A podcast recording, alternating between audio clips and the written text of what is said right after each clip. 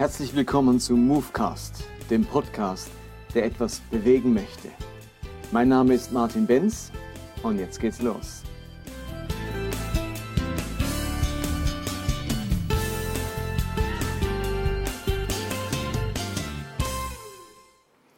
Hallo zusammen, ich begrüße euch ganz herzlich im neuen Jahr. Heute ist der 1. Januar 2017 und ich möchte euch heute Movecast Nummer 13 präsentieren und ich kehre gerne zurück zu dem Thema Ethik und Moral. Da möchte ich heute vielleicht noch einmal was dazu machen, weil ich das ein unglaublich wichtiges Thema finde in der ganzen Frage von Glaubenserneuerung, ähm, Altes oder Dinge, die nicht nützlich sind, über Bord werfen, loslassen, andere Dinge bewahren und sich neue Dinge aneignen. In diesem Prozess der Glaubenserneuerung ist das Thema Ethik und Moral von ganz großer Bedeutung. Und ich möchte gerne ganz am Anfang und jetzt auch zum Anfang des neuen Jahres nochmal ein klares Bekenntnis zur Bibel ablegen. Ähm, hier in Basel, wo ich ja als Gemeindeleiter tätig bin, war gerade das Praise Camp mit über 6000 Jugendlichen. Und das eine große Thema an diesem Camp war das Thema Bibel.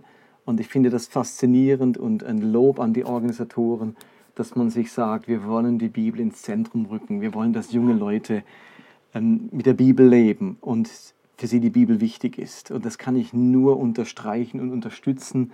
Und natürlich ist mir bewusst, dass man mit der Bibel Schindluder treiben kann. In meinen ersten Podcasts geht es ja genau darum, dass die Frage sein muss, wie gehe ich denn jetzt mit der Bibel um? Wie lese ich sie denn? Ähm, Bibel ernst nehmen ist wichtig, aber alles in der Bibel einfach unreflektiert wörtlich nehmen, ist noch lange nicht richtig. Also das sind Fragen, die unbedingt ins Blickfeld rücken müssen. Wie lese ich die Bibel, wie verstehe ich sie? Aber dass sie wichtig ist, zentral ist, ähm, das möchte ich einfach nochmal betonen. Und auch das Bekenntnis immer wieder ablegen. Für mich ist die Bibel das zentrale, wichtigste Buch meines Glaubens. Ich halte sie für das Wort Gottes vom ersten bis zum letzten Buchstaben inspiriert, alles in der Bibel ist die Absicht Gottes, so wollte er es, so wollte er es überliefert haben, so sollen wir es heute lesen. Die Bibel ist zentral. Und was mir auffällt, ist, dass wir in einer Zeit leben, wo ich den Eindruck habe, dass Werte, zentrale Werte verloren gehen.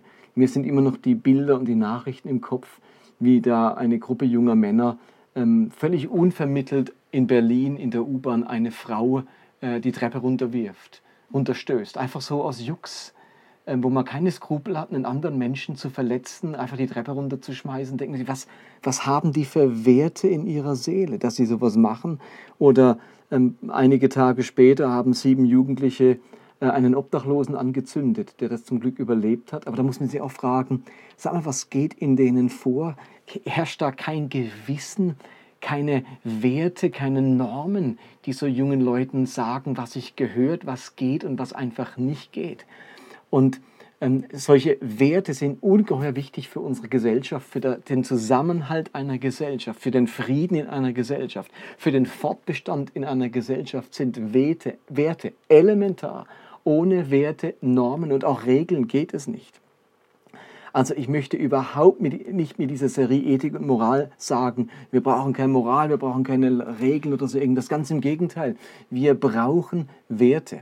Aber was ich betonen möchte ist, dass die Werte den Regeln vorausgehen. Wir brauchen eine tiefe Ethik, wir brauchen Werte, Leitlinien, die uns dann helfen, Regeln abzuleiten für unser tägliches Leben.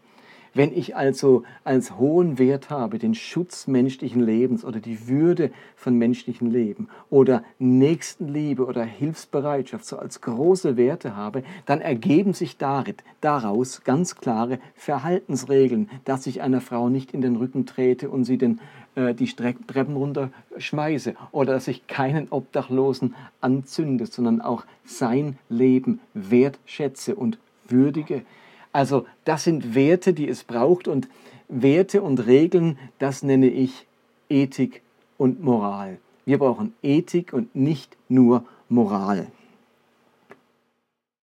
Und unser guter Paulus, der hat für dieses Miteinander von Ethik und Moral oder auch diese Unterschiedlichkeit nochmal eine ganz andere Begrifflichkeit. Er redet im 2. Korintherbrief in Kapitel 3 über den Unterschied zwischen dem neuen Bund durch Jesus und dem alten Bund durch Mose. Und der alte Bund ist vor allem gekennzeichnet durch die Gebote und das Gesetz. Paulus nennt das den Buchstaben, den Buchstaben des Gesetzes also die einzelnen Gebote, was da in der Steintafel eingemeißelt, eingeschrieben ist. Das ist der Buchstabe des Gesetzes und der ist das Wesentliche, das Zentrale des alten Bundes. Und für Paulus gibt es nun einen neuen Bund, wissen wir alle, den, der, den Christus selbst eingesetzt hat. Und das ist der Bund des Geistes. Und Paulus kann es sagen in 2. Korinther 3, Vers 6, ähm, dass Gott uns tüchtig gemacht hat zu dienen des neuen Bundes, nicht des Buchstabens, sondern des Geistes. Denn der Buchstabe tötet, aber der Geist macht lebendig. Luther-Übersetzung. Eine andere Übersetzung sagt, er hat uns fähig gemacht, Diener des neuen Bundes zu sein. Eines Bundes, der sich nicht mehr auf das schriftlich niedergelegte Gesetz gründet, sondern auf das Wirken von Gottes Geist. Denn das Gesetz bringt den Tod aber der Geist Gottes macht lebendig. Eine ganz zentrale Unterscheidung zwischen Geist und Buchstabe. Und ich nenne, ich meine genau das, wenn ich von Ethik und Moral spreche. Ethik, das ist der Geist einer Sache. Das sind die Werte, das sind die Prinzipien, ähm, die großen Leitlinien, die uns der Geist vorgibt. Und die Moral, die ist dann der Buchstabe, das einzelne Gesetz. Und nun wissen wir von Paulus, dass er nicht gegen das Gesetz ist und das Gesetz nicht abschaffen will und nicht die Gesetzlosigkeit predigt. Aber er macht deutlich, dass das reine Gesetz, der reine Buchstabe tötet, abtötet, sogar abstumpfen lässt, am Schluss etwas sterben lässt in mir, nämlich die Werte an sich, die Ethik und den Geist. Wir brauchen diesen Geist, der uns innerlich ein Wertekorsett schafft Leitlinien und Leitgedanken, Leitprinzipien in uns schafft, aus denen heraus wir dann die Gebote ableiten können. Aber ohne diesen Geist, ohne diese Werte, ohne diese Ethik führt das Gesetz zum Tod, ist Moral am Ende etwas total Hohles. Der Geist ist es, der in uns das Gewissen prägen und formen will. Er ist eine Art innerer Kompass, der uns immer wieder ausrichtet auf das, was Werte, Ethik, Wille Gottes, das Richtige, das Gerechte ist. Der Geist Gottes ist unser innerer moralischer Kompass. Und die ganze Beziehung zwischen Gott und den Menschen beginnt mit Abraham nachdem alles schief gegangen ist bei Adam und so weiter. Jetzt beginnt eine neue Geschichte der Beziehung zwischen Gott und Menschen mit Abraham. Und interessanterweise schafft es Abraham, gerecht zu sein, das Rechte zu tun, heißt es im Genesis, obwohl er kein einziges Gebot hatte. Abraham hatte keine Gebote bekommen von Gott. Äh, außerdem der Anordnung alles beschneiden zu lassen, hat der Abraham ja noch keine Gebote gehabt, noch keine zehn Gebote ähm, noch kein Verbot von, vom Götzendienst oder Sabbatgebot. Das gab es alles noch nicht zur Zeit von Abraham. Und trotzdem ist Abraham in der Lage gewesen, gerecht zu sein und richtig zu handeln, weil er ganz eng, heißt es in, im Genesis, mit Gott unterwegs war. Gott hat zu Abraham gesagt, ich bin Gott, der Macht über alles hat. Wo du auch bist, lebe mit mir und tue, was recht ist. Wörtlich steht hier nicht lebe mit mir, sondern wandle vor meinem Angesicht. Genesis 17, Vers 1. In anderen Worten, Gott sagt zu Abraham, lebe so nah mit mir, so eng bei mir, dass du mich immer direkt vor Augen hast. Wir verlieren uns nie aus den Augen. Wir sind so eng zusammen, dass wir uns immer ins Gesicht sehen können. Und das befähigt dich, das Richtige zu tun. Und genau das ist es, was uns der Geist Gottes ermöglicht. Diese enge Verbundenheit mit Gott, die uns in, der, in die Lage versetzt, das Richtige zu tun. Also Abraham konnte gehorsam sein, ohne Gebote und ohne Gesetz. Und jetzt kommt ein Bund mit Mose und das ist jetzt der Bund des Buchstabens. Jetzt soll Gerechtigkeit und das richtige Tun aus dem Gesetz, aus den 613 Geboten herauskommen. Und wir alle wissen, dass das so nicht gelungen ist. Es ist nicht gelungen, über den Bund mit Mose Gehorsam herzustellen. Und jetzt kommt ein neuer Bund mit Christus, der dem Bund mit Abraham ganz ähnlich ist. Es ist wieder ein Bund des Geistes und nicht mehr des Gesetzes. Es entsteht jetzt ein innerer Kompass in uns, der uns Ethik, Moral, Prinzipien vermittelt, wodurch uns dann Gehorsam ins Herz gelegt ist. Gott hat das bereits im Alten Testament angekündigt, dass so eine Zeit kommen wird, wo der Geist in uns und nicht der Buchstabe neben uns uns gehorsam macht. Hesekiel kündigt das an in Kapitel 36, wenn er sagt, ich will euch ein anderes Herz und einen neuen Geist geben. Ich nehme das versteinerte Herz aus eurer Brust und gebe euch ein lebendiges Herz. Mit meinem Geist erfülle ich euch, damit ihr nach meinen Weisungen lebt, meine Gebote achtet und sie befolgt. Es ist also dieses neue Herz und dieser Geist in uns, der uns befähigt, die Gebote zu beachten und nicht länger die zehn Gebote und zwei Steintafeln, die vor uns monumental stehen. Und in Jeremia heißt es, ich, Gott, werde es bewirken, dass sie nur eins im Sinn haben und nur eines erstreben, mich allein zu fürchten, ihnen und ihren Kindern zum Guten. Und ich werde einen ewigen Bund mit ihnen schließen, dass ich nie aufhören werde, ihnen Gutes zu tun. Ich lege ihnen Ehrfurcht vor mir ins Herz, sodass sie sich nicht von mir abwenden. Also bei Mose kam der Gehorsam von außen durch Moral, durch ganz viele Gebote. Und jetzt wird hier prophetisch angekündigt, dass eine Zeit kommt, wo der Gehorsam und die Ehrfurcht von innen kommen wird, von innen heraus, aus dem Herzen, aus diesem Geist. Und deswegen kann Paulus sagen, ja, der Geist macht lebendig, der bewirkt diesen Gehorsam, aber der Buchstabe tötet, der versetzt uns nicht in die Lage, das Richtige zu tun.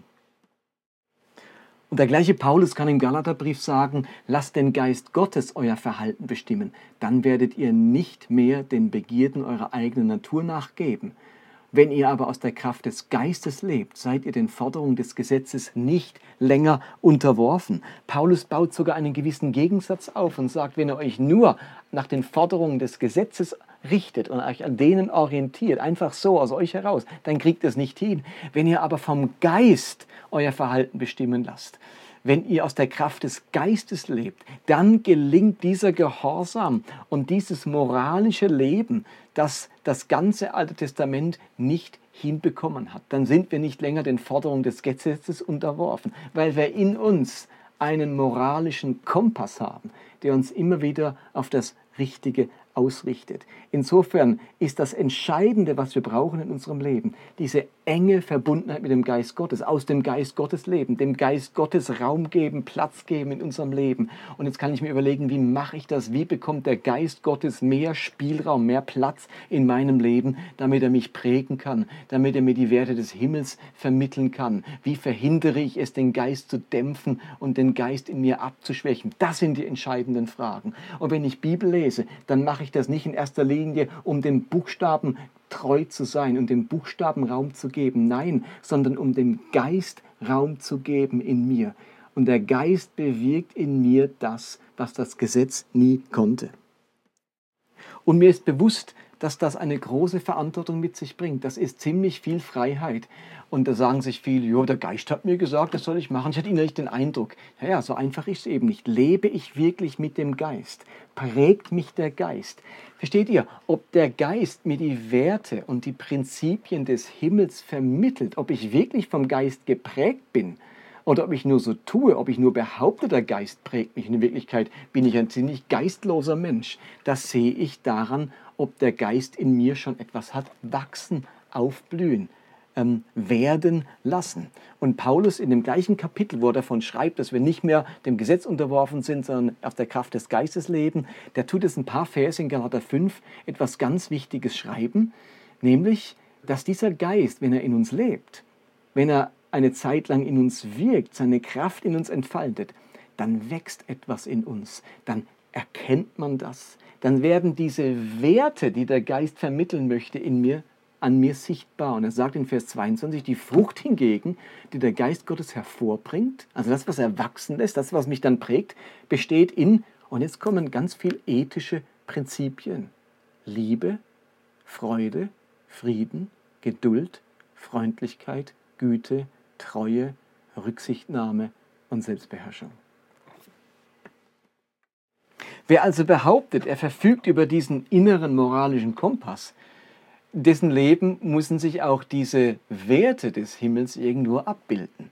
Und ich habe im vorigen Podcast deutlich davon gesprochen, dass ein ganz zentraler Wert die Liebe ist. Und Paulus geht jetzt da auch nochmal drauf ein und umschreibt die Liebe einfach noch mit weiteren Begriffen. Liebe im Sinne von Friede, Geduld, Freundlichkeit, Güte, ähm, Rücksichtnahme und so weiter. Das sind alles Aspekte der Liebe, die müssen sich abzeichnen. Und im Vers vorher sagt Paulus, was nicht da sein darf in unserem Leben, ist Unzucht, Unreinheit, äh, Ausschweifung, Vergnügungssucht, Feindschaft, Streit, Eifersucht, Zorn, selbstsüchtiger Ehrgeiz, Spaltungen, selbstgerechte Abgrenzung. Ähm, also wenn das mein Leben prägt, wenn ich überall im Streit bin, im Ehrgeiz, in der Unzucht, äh, in Feindschaft mit Menschen, ähm, in der Eifersucht, ja, dann kann jemand noch hundertmal behaupten, dass der Geist Gottes ihn prägt und in ihm lebt. Dann ist das eben nicht der Fall. Also da merken wir, es ist nicht einfach so, so ein Spruch von Paulus, hey, wir leben nach dem Geist und dann ist alles okay, sondern das muss sich wirklich zeigen. Und es zeigt sich an den Früchten des Geistes. Ja, und das ist ziemlich viel Freiheit. Und mit dieser Freiheit kann vielleicht nicht jeder gleich umgehen. Und gerade wenn jemand ein junger Christ ist und noch erst kurz mit dem Geist Gottes lebt, braucht er vielleicht noch klarere Leitplanken als ein anderer, der schon länger geprägt wurde von den Prinzipien und den Werten des Geistes. Aber Paulus ist sich bewusst, was er hier bringt, dieser innere Kompass, dass das der Buchstabe tötet und eigentlich das Gesetz gar nicht mehr gebraucht wird, wenn wir den Geist haben. Da ist er ihm schon bewusst, dass das ziemlich anspruchsvoll ist und dass das ein ziemlich großes Maß an Freiheit ist. Und darum sagt er auch, einleitend in dieses ganze, äh, äh, diesen ganzen Abschnitt in Galater 5, ihr seid berufen, liebe Brüder, in Freiheit zu leben. Nicht in der Freiheit euren sündigen Neigungen nachzugehen, sondern in der Freiheit einander in Liebe zu dienen. Also er macht deutlich, es ist eine große Freiheit, zu der seid ihr berufen. Ihr seid nicht mehr Sklaven dieses Buchstabens, sondern jetzt führt euch der Geist, eine Wahnsinnsfreiheit. Aber diese Freiheit ist keine Freiheit zum Sündigen, sondern diese Freiheit wird immer dadurch bestimmt und definiert, dass sie liebevoll handelt, einander in Liebe zu dienen. Also das sind sozusagen die klaren Leitplanken dieser Freiheit. Ähm, und also letztlich das größte ethische Prinzip. Und die Christen in den verschiedenen Gemeinden, wo Paulus da so gepredigt hat, die haben gedacht, ja, jetzt ist alles möglich. Wenn das Gesetz nicht mehr gilt, wenn der Buchstabe nicht mehr wichtig ist, dann können wir irgendwie alles machen, dann ist irgendwie alles erlaubt. Äh, das ist noch cool. Ähm, ja, wenn die ganzen 613 Gebote sozusagen äh, einfach mal äh, vom Tisch sind, dann können wir machen, was wir wollen. Und im Korintherbrief haben die Menschen Paulus ganz stark mit diesem Ansatz konfrontiert. Ja, jetzt können wir alles machen. Und Paulus greift diesen Gedanken im Korintherbrief auf und macht dann deutlich, halt, ganz so einfach ist es nicht. Er sagt in 1. Korinther 6, Vers 12, ja, alles ist mir erlaubt, aber nicht alles ist nützlich. Alles ist mir erlaubt, aber ich will mich von nichts beherrschen lassen. Und in Kapitel 10, Vers 23 geht er nochmal drauf ein, greift nochmal dieses Zitat der Korinther auf, alles ist erlaubt, aber nicht alles ist nützlich. Alles ist erlaubt, aber nicht alles erbaut. Und hier formuliert Paulus nochmal ein ethisches Prinzip. Er sagt, ja, ja, das mag schon sein, alles ist erlaubt. Wir haben erstmal, ähm, Moral ist erstmal nicht auf dem Tisch. Die Moral haben wir gerade vom Tisch gefegt, indem wir gesagt haben, der Buchstabe tötet, wir sind nicht mehr unter dem Gesetz. Es sind die ganzen 613 Gebote abgeschafft, Moral ist erstmal weg. Aber die Konsequenz ist nicht, jetzt kannst du machen, was du willst. Nein, dein Verhalten untersteht einem großen ethischen Prinzip, Prinzip der Liebe. Und hier formuliert Paulus ein weiteres Prinzip. Alles ist erlaubt, aber nicht alles ist nützlich. Ich will mich von nichts beherrschen lassen, nicht alles erbaut. Also dieses ethische Prinzip, das Paulus formuliert, ist die Frage, ist es nützlich? Nützt es? Fördert es das Leben, mein Christsein? Beherrscht es mich? Nimmt es mich gefangen? Bringt es mich in Abhängigkeiten?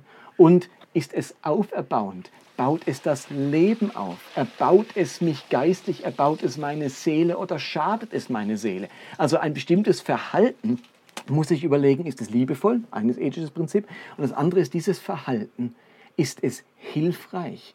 Dient es dem Leben? Fördert es das Leben? Oder durch dieses Verhalten komme ich in eine Abhängigkeit, in eine Sucht? Beherrscht es mich? Dominiert es mich? Und ist es auferbauend? oder ist es ähm, schädlich für mein Leben, für meine Seele, für meine Beziehungen? Das sind so ganz wichtige Fragen, die ich mir stellen muss. Und im nächsten Podcast gehe ich darauf ein, wie genau diese Fragen, ob es auferbaut, ob es nützt, ob es beherrscht, nicht nur die Frage sein muss in Bezug auf mein eigenes Leben und meine eigene Seele, sondern auch ganz stark in Bezug auf das Leben und die Seele der Menschen um mich herum. Aber dazu mehr das nächste Mal.